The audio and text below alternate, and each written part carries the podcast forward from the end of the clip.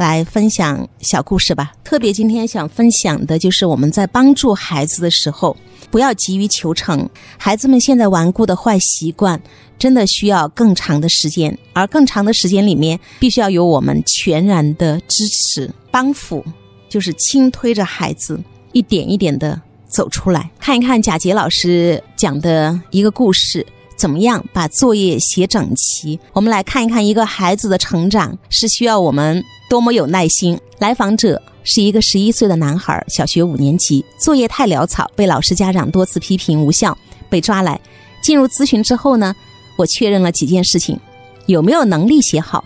哎，他们都说你作业太潦草，如果非常用心的写，你能写好吗？能，可是那样太累了。嗯。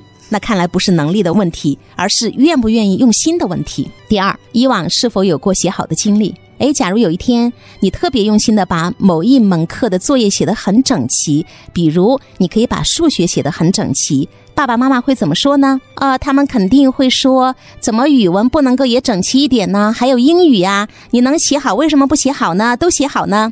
哎呀，果然不出我所料。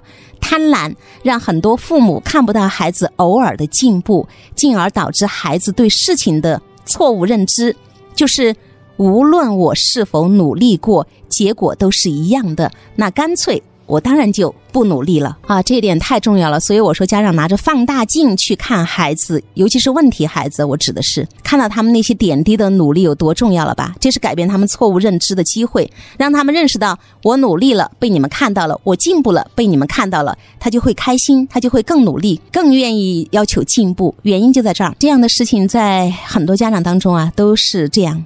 作业拖拉的孩子，好不容易按时完成一次，得到的不是表扬跟鼓励，而是既然时间还早，那就再做几道课外题吧。遇到这样的家长，我一般都会想，你家孩子是不是充话费送的？第三，孩子如何看待这个事情？你觉得自己作业潦草这件事需要改正吗？我和你们学校的老师不一样哦，我不会强迫你做不喜欢的事情，所以你可以跟我说实话。其实挺烦人的，有时候考试中好多题我都答对了，但是因为写的太乱，老师都不给分儿。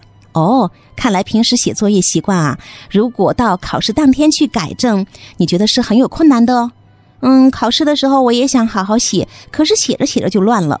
看，只要吃过亏，而且感到痛苦，就还有救。第四，问问他内心对这件事难易程度的评估。哎，如果要求你一下把所有作业都写整齐，你觉得可能吗？啊，不可能，我会累死的。我宁肯他们批评我，反正我都习惯了。大家知道了吧？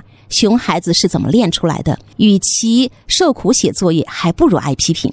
问题都排查清楚了，我开始引导行动，坚持两个原则：第一，改变带来的痛苦一定要远远小于挨批评的痛苦；第二，可以持续直到形成新的习惯。你平时有哪几门作业？语数外，你最喜欢哪几门？数学。好，这个月开始，我们把数学用心写整齐，其他的你爱怎么写就怎么写，可以吗？孩子不敢相信自己的耳朵，真的吗？真的，你就只需要做到这一点，我会去跟你爸爸妈妈说的。好，接下来我对孩子父母进行了教育，他们答应积极配合。一个月之后，孩子的数学写得很整齐的习惯已经稳定了。我用同样的方法训练数学的应用题、计算题、英语单词、句子，最后最难的是语文造句还有作文。一年之后，孩子的作业。总算整齐了。好的，今天故事就讲到这儿吧。希望能帮到所有的家长朋友们。作业要写好，要花一年的时间。